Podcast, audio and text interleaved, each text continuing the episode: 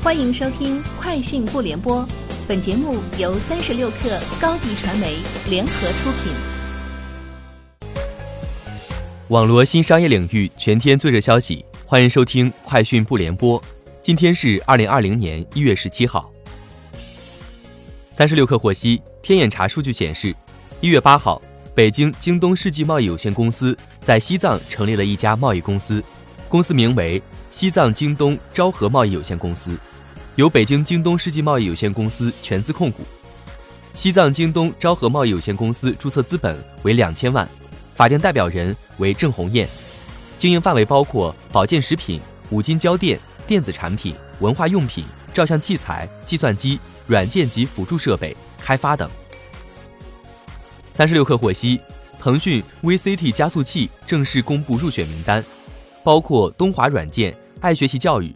日立中国等在内的三十五家企业，从一千二百个报名项目中被入选，入选率仅为百分之二点九，覆盖数字政府、智慧出行、智慧建筑、智慧医疗、智慧教育、智慧社区六大产业赛道，总估值超三千三百亿元。二零一九年十月，腾讯宣布推出 VCT 加速器，并正式启动全球招募。据外媒报道。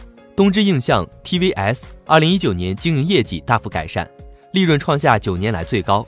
此前连续八年亏损。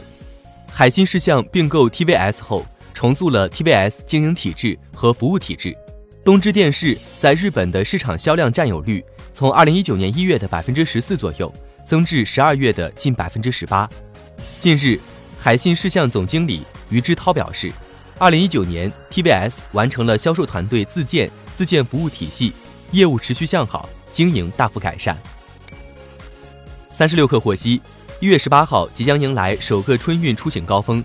随着春节出行高峰日益临近，高德宣布，春运预报系统、智慧诱导、语音助手、AR 导航、智能三角牌、景区随身听、实时公交、一键全网打车、新春喜乐门等九项产品和服务全面升级。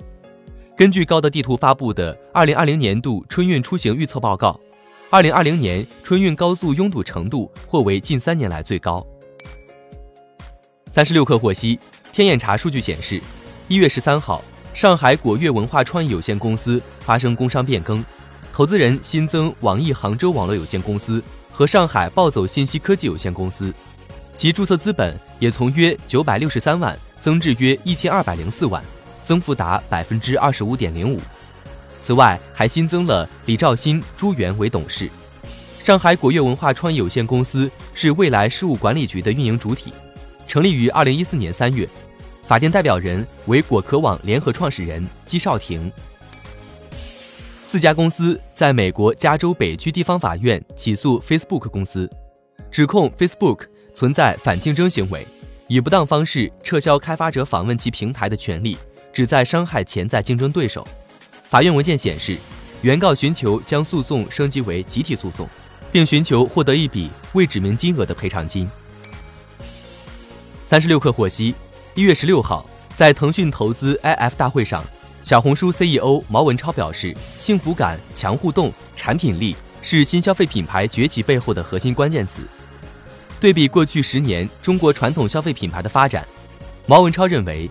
新消费品牌的核心竞争力是在细节上追求极致的产品力，最重要的价值是提供幸福感。在此基础上，新品牌需要通过新的媒体平台建立和用户的深度互动关系。以上就是今天节目的全部内容，下周见。欢迎添加小小客微信 xs 三六 kr 加入克星学院，每周一封独家商业内参。终身学习社群，和大咖聊风口、谈创业，和上万客友交流学习。高迪传媒，我们制造影响力。商务合作，请关注新浪微博高迪传媒。